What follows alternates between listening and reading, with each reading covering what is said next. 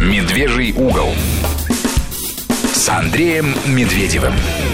Всем добрый вечер. В эфире, как всегда, по пятницам в это время «Медвежий угол» в студии Андрей Медведев, Мария Фролова, Сергей Корнеевский. И в гостях у нас актриса, а теперь еще и советник, помощник, точнее, вот меня поправляет, она же наша гостья, помощник детского омбудсмена, то есть а уполномоченного по правам ребенка при президенте Российской Федерации Наталья Захарова у нас сегодня в студии. Будем мы с ней говорить о ювенальной юстиции в Европе и в России и о личном опыте Натальи Захаровой, а, наверное, его многие помнят. Это та самая жуткая какая-то совершенно запредельная история, когда у нее во Франции отобрали дочь по решению суда. Это было в 98, 1998 году, насколько я помню.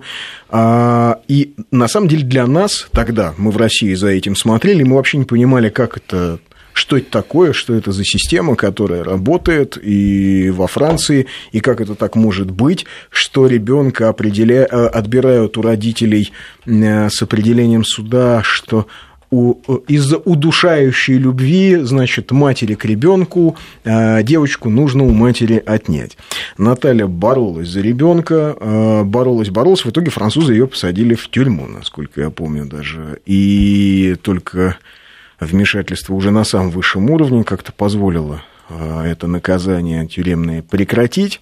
Вот. А сейчас, в общем, Наталья занимается непосредственно этим вопросом в аппарате уполномоченного по правам ребенка. А, Наталья, да, напомню, телефон а, для связи с нами через WhatsApp это 8 903 170 63 63. Если есть у кого-то сообщение или мнение, или, может быть, вопросы непосредственно к Наталье Захаровой, то, пожалуйста, пишите, а также 5533 в начале сообщения слова «Весть» – это наш смс-портал. Наталья, вот вообще я помню очень хорошо, правда, эту атмосферу, когда история началась, ваша личная. Действительно, здесь, в России, мы смотрели за тем, что там происходит, и не понимали, как это так, как это у, ребё... у родителей, у нормальной, не пьющей, адекватной, любящей матери отбирают ребенка с нашей точки зрения безосновательно, отправляют в приют и все, и не дают общаться. И, то есть и и полная блокировка. Но во Франции к этому моменту, насколько я понимаю, это была уже устоявшаяся четкая система. И вы про нее тоже не знали, когда с ней столкнулись. А как это вообще? Добрый вечер, во-первых. Да, здравствуйте. Э, уважаемые зрители, слушатели, наверное, нужно сказать два слова о том, что это такое ювенальная юстиция. Может, вообще даже начать, откуда она взялась? Ну, скажем, во Франции. Да, потому что у нас есть э, категория будущих родителей, это наша молодежь, и они, конечно, мало об этом сейчас, может быть, задумываются, но слово «жювеналь» означает «юный, молодой». И оно возникло в Европе, во Франции в частности, после войны Великой Отечественной в 1945 году, когда какие-то дети были, конечно, на улицах без, без родителей, их подбирали и сдавали в такие дома. Система постепенно стала разбухать, туда стали идти люди, которые, может быть, как-то не нашли себя в жизни, чтобы быть такими воспитателями. В свое время Троцкий хотел ввести в советские времена такие пансионаты, интернаты закрытые, куда бы даже детей на субботу-воскресенье не выпускать домой. И Э, эта система сначала, она как бы была гуманной, она была направлена на хорошее дело, но после того, как Франция быстро так сказать, вернулась к нормальной жизни. Мы с вами знаем, что французы сдали Париж, например, и немцы прекрасно там себя чувствовали, а француженки даже считались, считали за честь быть любовницами арийцев. И пока их мужья воевали в лесах, партизанили, они рожали детей. Ну, не сильно-то они партизанили. Во французском сопротивлении людей было, было меньше, чем во французском корпусе СС. Да, ну... А самой яркой фигурой там считается княжна Оболенская, русская. Да, кстати, это так. Вот, и после этого э, система стала уже как бы сама себя обслуживать. Э, появились огромные институты судей по делам детей. Судьи над детьми что само по себе уже как-то странно звучит. Вы помните, у Виктора Гюго были компричекосы в романе «Человек, который смеется», который да, воровали похищали детей, детей разрезали им рот, да. и они всю жизнь улыбались, и они зарабатывали на них денежки. Вот мне эта система, она напоминает какую-то компрочаковскую историю, потому что когда даже детей изымает система из семьи, то система так обрабатывает потом этого ребенка, что он в эту семью никогда не может вернуться. Он боится своих родителей, ненавидит и не может им чего-то простить, чего даже сам не знает. А вы с этим столкнулись, в общем, лично? Лично, да, к сожалению. И поскольку дети нужны, придумывается какая угодно э, формулировка. Вот мне была, э, значит, такая формулировка написана в судебном решении у меня «L'amour est tout fan удушающая захватническая любовь к своей дочери. Причем это написала психолог, которая никогда не видела ни меня, ни мою дочь. Ну, как, как они так это Как это она выяснили, взвесила, да. на каких весах, непонятно. Подождите, Но а я... как она, правда? Вот... А ей не нужно это было, потому что существует уже целая система методичек, где написано, так, дети изымаются удушающая любовь, может быть, или наоборот, жестокое обращение с ребенком, или что-нибудь еще. Не имеет никакого значения. По анонимному звонку якобы нам позвонили соседи и так далее. Я первая э, которая как бы не только сама прошла этот ад, но и рассказала в России об э, ужасах этой системы, потому что когда я в 2006 году наше посольство меня спасло, я была приговорена к тюрьме, и меня отправили, не будем сейчас давать деталей, в Россию, то когда я приехала и стала журналистам давать интервью, они все равно не могли понять, о чем я толкую. Это да, да, чуждо, я, да? Вот, я вот об этом и говорю. Мы, а когда начинался процесс, вообще было непонятно. Как это Потому что, к счастью, у нас другой менталитет, и мы не привыкли, несмотря на то, что у нас было столько 70 э, лет нашего, так сказать, жесткого режима, тем не менее мы внутри все равно свободолюбивые люди. Французы уже за эти 75 лет настолько привыкли, что эта ювенальная система существует и ей надо подчиняться, что даже те организации, которые против этого насилия, выходят на площади, там что-то э, бастуют, их никто не слышит. Правительство их не слышит. Наоборот, Франция, например, выделяет 6 миллиардов евро евро французское государство на эту систему а, для существования этой системы и 200 евро на, так сказать, превентивные предупредительные меры. Что это, о чем это говорит? Чтобы доносили, чтобы ходили некие сотрудники социальных служб и вылавливали этих детей. Вот. Родители боятся уже детей оставить, просто во дворе футбол поиграть, потому что придут, ребенка нет. Ну, а, ну, а скажите, то есть я правильно понимаю, что это, в общем, вокруг изъятия детей, скажем, во Франции или не во Франции, скажем, в той же Норвегии, выстроен целый бизнес. То есть есть огромное Конечно. количество людей, которые зарабатывают на этом, чиновников, которые получают какие-то, так сказать, преференции. Да, Андрей, вы совершенно правильно это понимаете, потому что, как я сказала выше, система уже работает давно на самую себя. В 2013 году во Франции был принят закон о гомосексуальных браках и усыновлении э, детей этими семьями.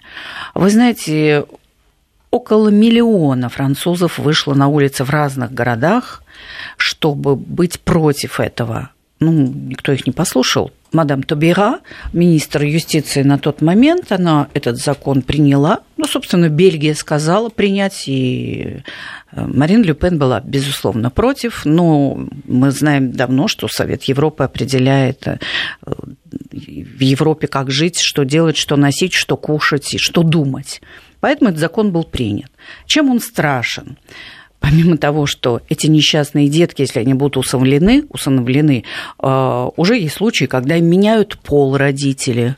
Например, девочки нет, в документе. есть мальчика, а они мальчика переделывают в девочку Погодите, или наоборот. В документе переделывают или начинают? Нет, зачем? Пол меняют детям, отрезают все, что им не нравится, и делают из них таких же уродов, как они сами. Нет, подождите, это прям вот сейчас происходит. Да это уже давно, Франции. это есть уже судебные процессы. Это, кстати, у меня на Фейсбуке есть эти страшные истории. Две лесбиянки, я только сейчас не помню страну, усыновили мальчика и переделали его в девочку. То есть это уже пытки над детьми. Вот компрочаковские самые простые дела. Это пытки над детьми. Помимо психологической пыток психологических, это уже какие-то физические просто пытки. А уже никто этого ребенка не защитит. Почему я категорически против усыновления наших детей э, на за Запад. границу, на Запад? Ну, у нас же, в общем, как-то эту систему ограничили или нет? Кто сказал? Ну, так Нас считается. мы даем усыновлять наших детей в Италию, во Францию, Только в Испанию. Америку США, да? Пока. Пока. Сейчас я знаю, что в Израиль мы будем давать усыновлять наших детей. Вы знаете, меня что... А есть гарантии, что наших детей не усыновляют гомосексуалисты? Нет. Почему? А можно в документах написать все что угодно, потом этого ребенка передать. Почему мы вообще отдаем детей, как котят? нас... А я вам скажу почему. И меня здесь возмущают э, некоторые очень достойные, уважаемые люди, э, в частности Ирина Хакамада, которая за то, чтобы отдавать детей в Америку.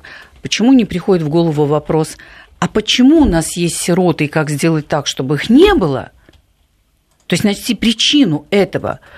Вместо того, чтобы говорить, ну как же они инвалиды, их там в этих домах э, все бросают, они там умирают, вот, э, давайте лучше в Америку дадим где тоже их там под холодный душ поставят как наказание или убьют, как мы знаем с вами, откуда появился закон Димы Яковлева и так далее. То есть причина. Давайте поговорим вот лучше о причине. Почему у нас э, мы отдаем э, усыновлять детей. Вы знаете, ведь ни одна страна, Франция, никогда не даст усыновить своего ребенка даже французу. Это невозможно. То есть? Француз должен собрать 5 или 7 лет документы, уже этот ребенок вырастет, чтобы усыновить своего собственного француза. Как вы думаете, почему? Не знаю. Ну, во-первых, это как мы только что говорили, это бизнес. Ну. Эти детки нужны, которые там попадают, э, потому что можно 18 лет спокойно существовать, получать а, зарплату. То есть, если ребенка изымают из семьи, его усыновлять не дают? Нет, То конечно. есть, есть люди, которые занимаются типа опекунов, да, которые да, вот в семье, как, которых... как с моей дочерью, ее отняли у любящей, обожаемой мамочки, поместили во французскую семью, где к ней никак нельзя было относиться, ни хорошо, ни плохо, нейтрально, не привязывать ее к себе, никак. Поела, попила, легла, поспала, поспала, пошла в садик, вернулась, легла спать а, прошло два года, Маша там прожила в приемной семье, потом и в другую передали. А папаша никогда не хотел ее брать к себе, и ни одному судье в голову не пришел вопрос, ну, месье Лауре, если у Ари его фамилия была, если вы не хотите воспитывать вашу дочь, отдайте ее матери. Но если не хотите матери, возьмите себе. Маша за это время обошлась французскому государству несколько миллионов евро. Да, наверное, приемные вот эти воспитатели заработали неплохо. Очень хорошо они. А за два года, да, несколько миллионов евро? А, Нет, а что почему за два года? За, 8, ну, за 18 Нет, а, за 18 лет. лет они заработали колоссальные деньги, потому что ребенок, помещенный в социальные службы, государству обходится очень дорого.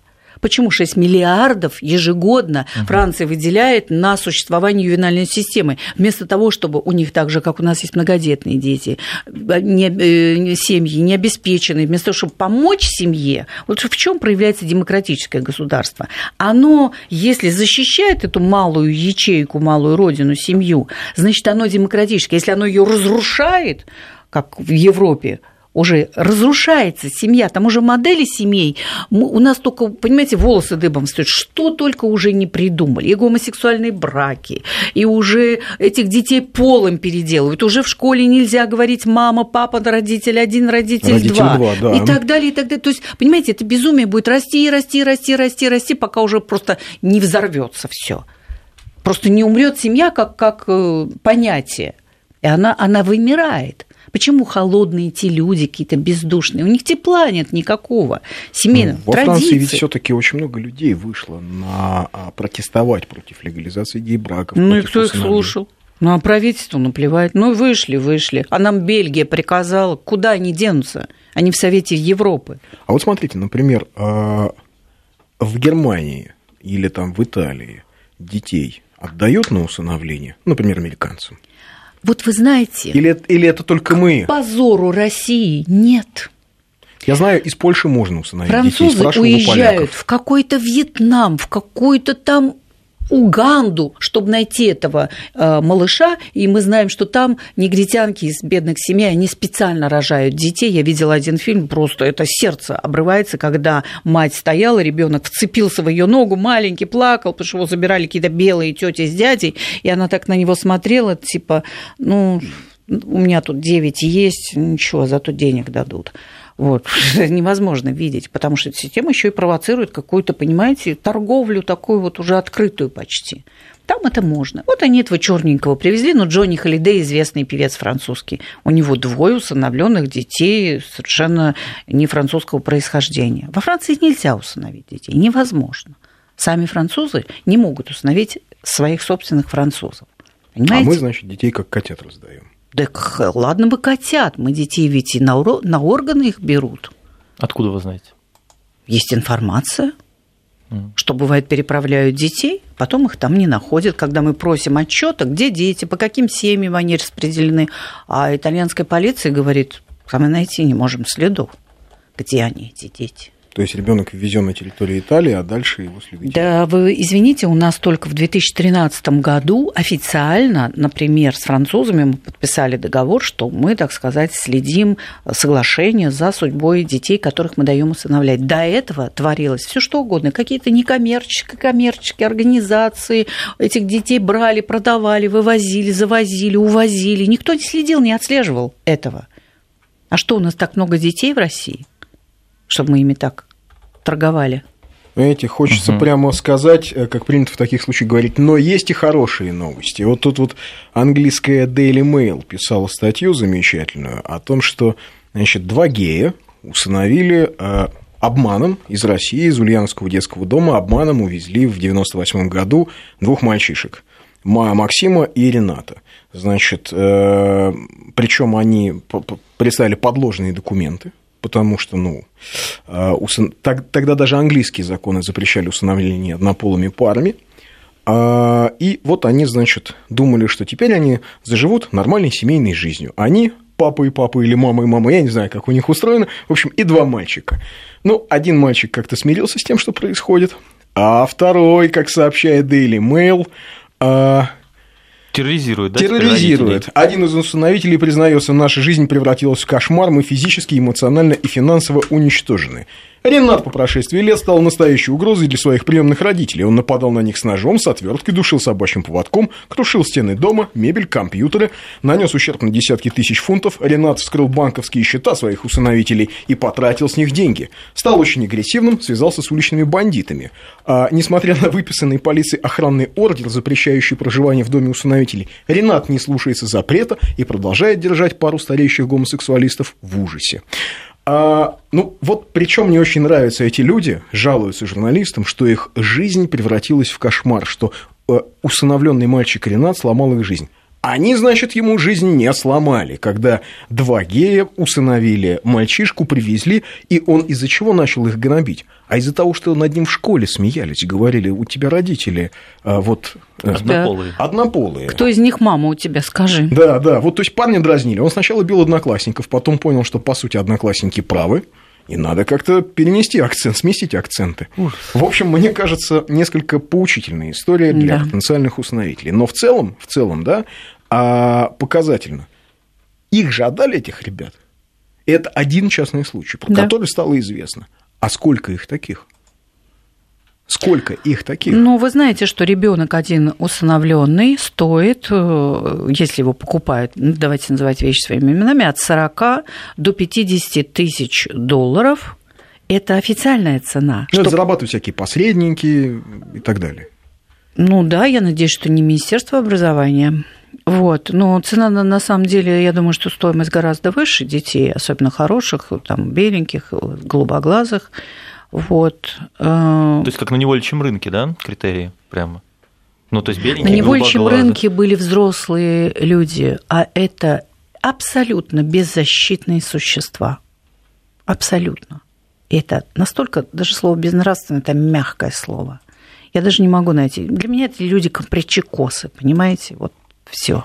Вот сейчас у нас мы через две с половиной минут прервемся, но все-таки задам вопрос от наших слушателей. Спасибо, уважаемая Наталья, так переживали за вашу Машу тогда. Что с ней сейчас известно?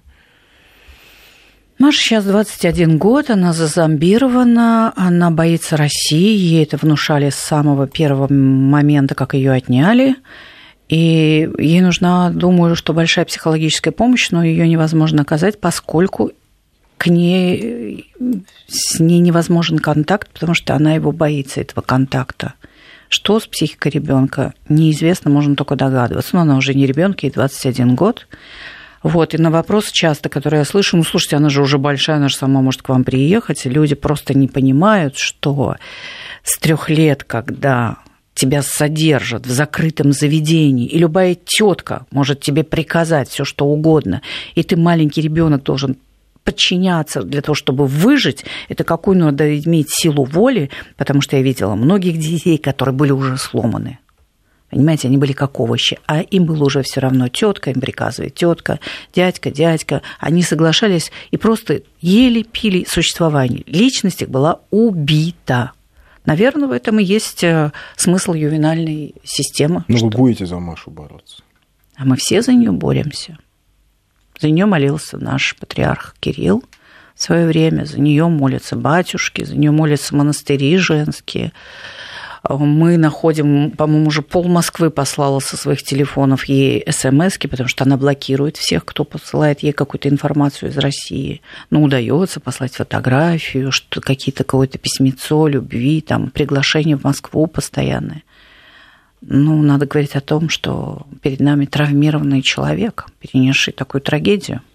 Ну да, ну то есть фактически отняли жизнь у человека. Да, и продолжают отнимать до сих пор, потому что ни одни социальные службы не побеспокоились. А что с ней? Как она живет?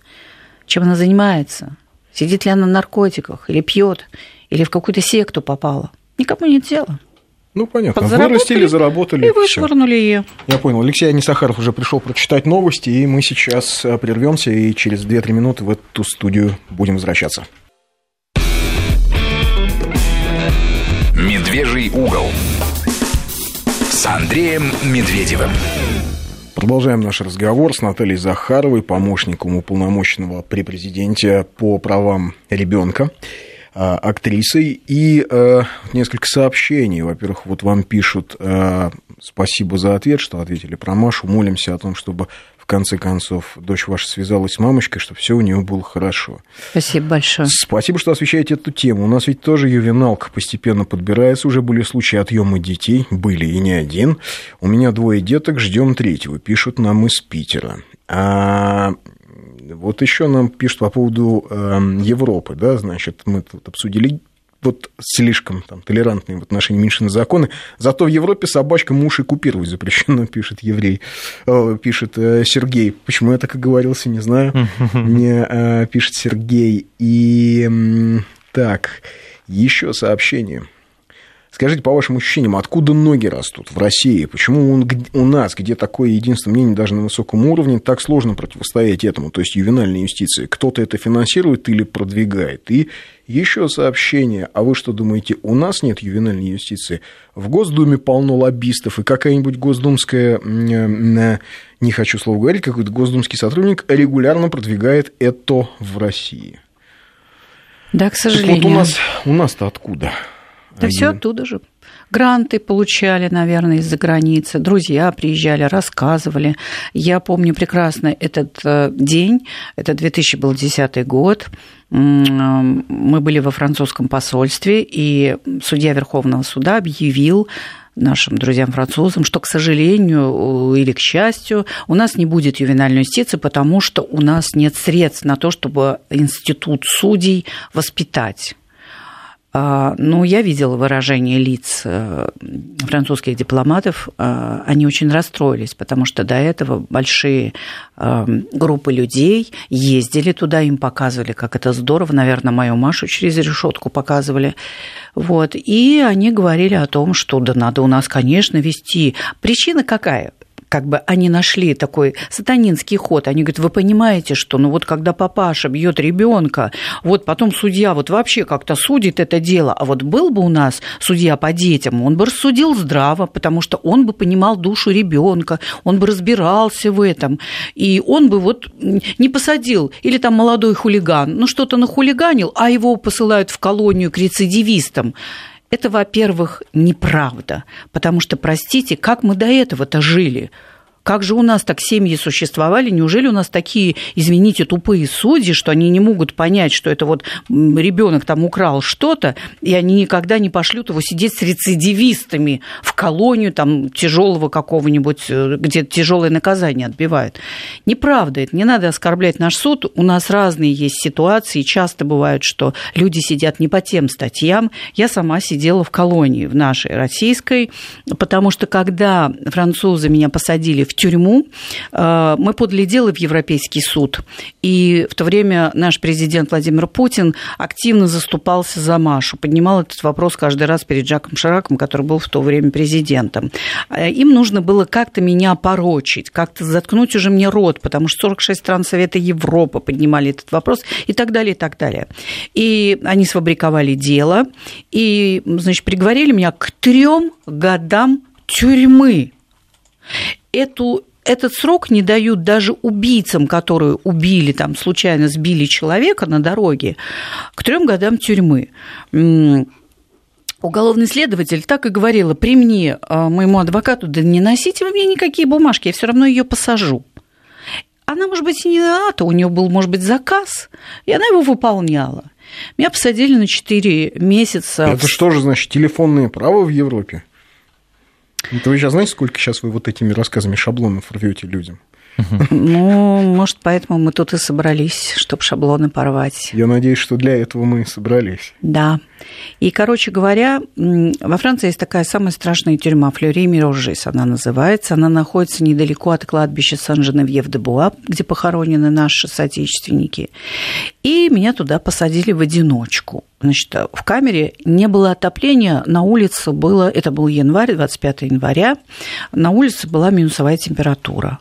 Вот я в пальтишке в своем кашемировом спала, гуляла, ела, сидела, болела, теряла сознание там, э, был каменный пол, сколько я там лежала на этом полу, не знаю.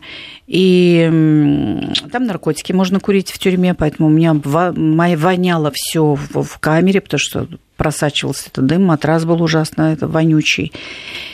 И надо сказать, что наше Министерство юстиции проявило большую поддержку, мне оказало и проявило мужество, потому что во французской тюрьме есть одна привилегия, это можно звонить по телефону за очень большие деньги. И я просто оттуда звонила в Министерство юстиции и переговаривалась наше дело, чтобы как-то двигалось. Французы всячески его тормозили. Я имею в виду бывшее министерство, бывшее посольство Франции в Москве, но все-таки я выжила. Никак не удалось там. Они меня били там по лицу, руки заламывали, ну, ну, на прогулку не пускали, там, все, все, что можно, чтобы я там подохла уже в этой камере, это Захарова. Ну, не, не повезло им. Короче говоря, а по закону как бы нужно было меня э, переправить в Россию, чтобы я как бы отбывала наказание, значит, в России. И поэтому меня отправили в колонию, Костромскую. Вот. После этого меня президент Дмитрий Анатольевич Медведев в то время помиловал, и я вышла на свободу. И когда я пришла к господину Федотову, который, собственно, и передал это письмо Э, президенту и поблагодарил его за то, что он это сделал, э, он вдруг мне сказал, вы знаете, вот мы сейчас ювенальную юстицию э, пробуем в России, у меня просто похолодело это который, в животе. Который по правам человека. Да. Я не припомню сейчас его имени и отчества. Я сказала, как же, я же вот перед вами сижу, вы же мне жизнь спасали, как ювенальную юстицию? Он сказал, ну вот у нас есть мне кажется, Воронина, что ли, была ее фамилия, это судья, который сейчас у себя вот в городе, там какой-то город был, пробует эту систему, очень хорошие, позитивные есть результаты. Вы знаете, я ушла вообще на полусогнутых из его кабинета, потому что я подумала, может, я что-то не понимаю. Поэтому, или он не понимает что-нибудь. Поэтому я написала книгу «Верните мне дочь». И в этой книге я рассказала, она публицистическая. Я привела рапорты, доклады этих служб, вот про эту душающую любовь, вот, э, про наши встречи с Машей, когда сидел одна насмотрщица для Маши, другая для меня. И если я только протягивала руку и говорила Машенька, потому что ребенок приезжал в ужасающем состоянии, они били меня по руке и говорили, не удушайте любовью вашу дочь, перестаньте ее ласкать. Вот, так что... Но у нас-то кому выгодна вот эта история? Ну, как она выгодна нашим псевдопатриотам, которые хотят вообще слово толерантность хотя бы выучили, что это такое и кто была эта личность. Это был министр, который удержался при всех властях и даже сдал нашему императору Александру Наполеона. Когда наш император приехал э, во Францию, он попросил с ним аудиенции и выдавал ему секретные данные на Наполеона. Наполеон был в бешенстве, все думали, что этот человек, Толеран, будет убит. Нет, он слишком много знал, хорошей информации Наполеон его оставил. И вот мы это, понимаете, повторяем это слово, толерантность. Я слышу это слово из уст самых высоких, высокопоставленных наших чиновников. Ну, хоть бы открыли интернет и прочитали, кто был этот человек. Это была такая, извините, политическая проститутка. Вот, мягко сказать, хамелеон, который прижился при всех строях. Он был очень уже довольно солидного возраста. Вот, всем он угождал. А, Поэтому толерантно относиться к ювенальной юстиции, ну, Просто те люди, которые думают, что их внуки э, за границей живут или учатся, там же еще страшнее, потому что там уже и семьи-то нет, какой-то модель семья, она вся изуродована, искоречена, и мы должны принимать эту модель. Нам ее тут рассказывают, как это хорошо. Ну, то есть это умышленная система уничтожения русской семьи, правильно? русского народа, русской национальности, потому что у нас традиционно семья – это не то, что ячейка у государства, общества, это и есть само государство, семья. Вот как отец сказал, как мама наказала в жизни, так и должно быть. И это святое. Вы возьмите самых наших каких-то очень больших ученых, Дмитрия Сергеевича Лихачева, как они рассказывают о своих родителях. Никита Сергеевич Михалков рассказывал, что папа прикладывал руку и давал ему как, как следует, понимаете? Ну, он же не любит меньше своего отца при этом, да, и даже считает, что и правильно делал, потому что рано там начинал выпивать или что-нибудь такое. Простите, кому какое дело?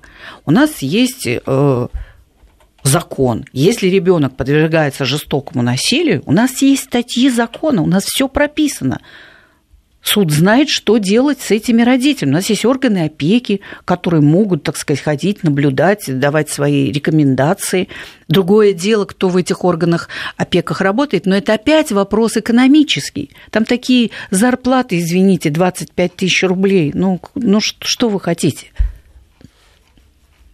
Ну, а тем не менее, а я думаю, что сейчас вот мы как раз прервемся на прогноз угу. погоды и Продолжим этот разговор о том, кому так уж выгодны ювенальные инвестиции у нас в стране. Потому что понятно, что есть проблемы, но, а, собственно, есть и убеждение какое-то очень четкое, что она нужна именно в такой очень европейской форме. Сейчас Маша про погоду нам расскажет. Медвежий угол с Андреем Медведевым. Продолжаем наш разговор с Натальей Захаровой. Вопрос. В России разве институт семьи не деградирует? Гражданский брак разве не блуд, а забытые могилы на забытых кладбищах в забытых деревнях? А как отыскать родственников после распада СССР? Нет такой службы, 17 лет еще. Да, хороший вопрос. Вот. Вы знаете, вот мы начали разговор с того, что почему мы про следствие говорим, дети в приемных семьях, в приютах, откуда это. Действительно, наш институт э, семьи, он видоизменяется. Мы, мы жили 75 лет при советской власти, был один институт семьи, тогда жена шла в партсобрание, и вопрос решался. Сейчас он другой, сейчас разнополярный. Тем не менее, Маралку-то осуждали на партсобрании. Да, да. Я хочу сказать, что сейчас детям сложно ориентироваться. У нас есть дети, которые живут в очень богатых семьях, есть дети из многодетных семей, где может быть только одна мама, им сложно понимать ценности какие-то семьи. И у нас, если вы помните, э, до 83 года была в школ, был в школах такой предмет э, психология и этика семейной жизни, где профессиональные психологи объясняли ребятишкам, что мальчик отличается от девочки, что вы будущие родители, давали какой-то элементарное базовое понятие. Потом это и отменили этот предмет. И как бы сейчас все возможно, заходи в интернет, смотри любые фильмы там, и так далее. Я очень давно э, говорю при любой возможности о том, что нам необходимо на телевидении, на радио вести такую, такую передачу, а, которая бы помогала молодым семьям, да и бабушкам с дедушками, рассказывая о новых законах о новых обязанностях э, родителей, потому что мы легли утром, вечером спать, утром мы проснулись, какой-то новый закон в Госдуме, мы о нем словом духом ничего не знаем. Поэтому это было крайне бы большой поддержкой для семьи. К сожалению, меня пока никто не услышал. У нас, вы знаете, какие пошлые вульгарные шоу на телевидении, уже продается все, секрет за, за миллион, там расскажи самое страшное, ужасное, мерзкое, вульгарное, тебе заплатят миллион на всю страну. Вот. А то, что необходимо, этого нет трудно пробить эту идею. Я очень надеюсь, что я буду услышана наконец, и что мы сделаем такую передачу, может быть, даже у вас на, на радио, где мы хотя бы регулярно освещали какие-то важные темы, люди бы писали, задавали какие-то вопросы по семье именно, а, потому что очень часто родители, особенно молодые родители, которые много работают, они не в курсе уследить за всеми изменениями законов даже про ту же ювенальную юстицию, вот теперь в машине ребенка, если ты оставил, ребенка могут подъехать в машину, взять в депанаж, не знаю, как по-русски сказать, забрать машину, и забрать оттуда ребенка, и все, и так далее, и так далее, и так далее. Э, чтобы мы рассказывали, какие функции органов опеки, как родители должны с ними общаться или не общаться, какие у них права, какие обязанности, про вакцинацию. Вообще очень частый случай, э, когда органы опеки, во всяком случае в России, приходят не то чтобы неблагополучные семьи, а бедные семьи и изымают там детей. Вот к вам такие обращения а приходят? Потому что, потому что какие-то звонки могут быть по телефону, там вот кто-то кого-то бьет. Бывает действительно, когда прийти надо. Но вы уж понимаете, у нас какой закон? Сейчас полиция не может войти в квартиру, даже если там кого-то убивают, потому что у них э, есть установление, что, постановление, что они не имеют права в частную, так сказать, территорию входить и вмешиваться некая абсурдность есть, да, человек орет, его там убивают, или ребенка, или бабушку, а полицейский, ну, он не имеет права ломать дверь, это частная собственность человека, понимаете? А отдать гомосексуальным э, парам русского ребенка, вы же помните, что Элвис Пресли даже приезжал э, усыновлять хорошего мальчика, разыскалась тут же его мамаша, который рыдал на телевидении и говорил, я ребенка не отдам. Вот, она там попивала, насколько я помню. Но все-таки тогда отбили, не отдали ему, он поехал на Украину, и там нашли какого-то, каких-то детей, и они установили двух все равно, опять-таки, будем считать, русских детей. Поэтому мы должны быть на страже. И самое главное, такая передача, она бы рассказывала, какие опасности подстерегают семью и к чему нужно быть очень внимательным, приглядываться и осторожным, потому что завтра это может постигнуть этих людей. Понимаете, предупрежден, значит вооружен. И мы обязаны думать о нашей семье, потому что это наша родина, это наша без пафоса, наш народ, наши люди, наши Но дети. Вообще нам нужна ювенальная юстиция? Слушайте, ну как, вот она уже есть. Нет, ее нет. У нас законодательно, у нас нет ювенальной юстиции, у нас есть ювенальные технологии. Но это равносильно, если бы я вот как актриса вам сказала, я не буду играть по системе Станиславского, но uh-huh. я использую его методики. Понимаете, это одно и то же. Так и здесь это лукавство. Конечно, она э, вползает к нам, но надо чиновников... Вы сказали Элвис Пресли, Элтон Джон, на самом деле, установил украинский. А я что сказала? Элвис Пресли. Ой, Элвис, я да. оговорилась, Элвис, конечно. Да, а то сейчас нас начнут. Царство да. ему небесное. Нет, я оговорилась Элвис Пресли, да, уже может никого Нет, не у него, слава богу, была своя дочка, да. все нормально. Вот. Я оговорилась, простите. Да-да-да. Ну, так вот, у нас есть эти элементы, да, ювенальной юстиции. Ну, они ведь уже где-то с 2000 э, какого-то пятого, шестого, седьмого, они же потихоньку проталкивались, проталкивались, им позволялось входить, так сказать, в нашу жизнь.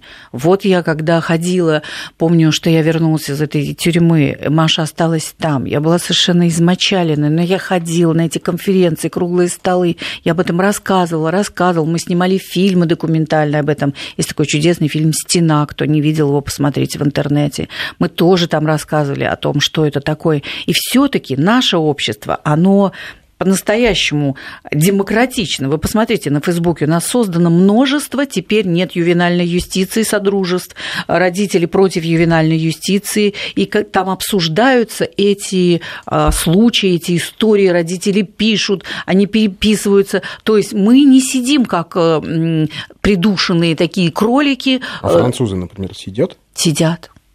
Да? Потому что для них это норма. Самое главное, чтобы извращение не стало нормой а норма извращением, понимаете? Ведь это же очень тонкие э, нюансы. Вот вы возьмите французский фильм, там гомосексуалисты э, показываются, бог с ними, с этими гомосексуалистами, но сейчас речь идет о детях, всегда показываются очень милыми, хорошими, хорошо одетыми, в хороших домах живут, в хороших машинах ездят. Да, вот в последнем детском фильме Диснея тоже будет персонаж Обещаю, гей. Да который, кстати, он у нас в прокате будет. Вот «Красавица и чудовище», там будет персонаж гей. А у нас сейчас есть фильмы наши, российские, где почти обязательно присутствует такой персонаж. Пускай люди этой нетрадиционной ориентации живут, как они хотят. Имеют право абсолютно. Но мы ведь с вами не навязываем никому что вот я, моя семья, и все должны жить так, как я в своей семье живу. Я так вот хочу. Почему нам должна навязываться их система взаимоотношений? Я не понимаю, э, вот это и называется недемократично. Понимаете? Почему? Ну, живите вы своей жизнью. Да, Интересно очень вышел разговор, я думаю, не последний раз. Первый раз у нас была в гостях актриса Наталья Захарова, а, помощник уполномоченного при президенте по правам ребенка, но думаю, что не последний раз, думаю, что вернемся еще неоднократно мы к обсуждению и семейных ценностей, и ювенальной юстиции. Спасибо вам за то, что побывали. Благодарю вас тоже за приглашение. Буду рада помочь э, тем опытом 16-летним, который у меня уже есть. Спасибо. До свидания. Спасибо. До свидания. Медвежий угол с Андреем Медведевым.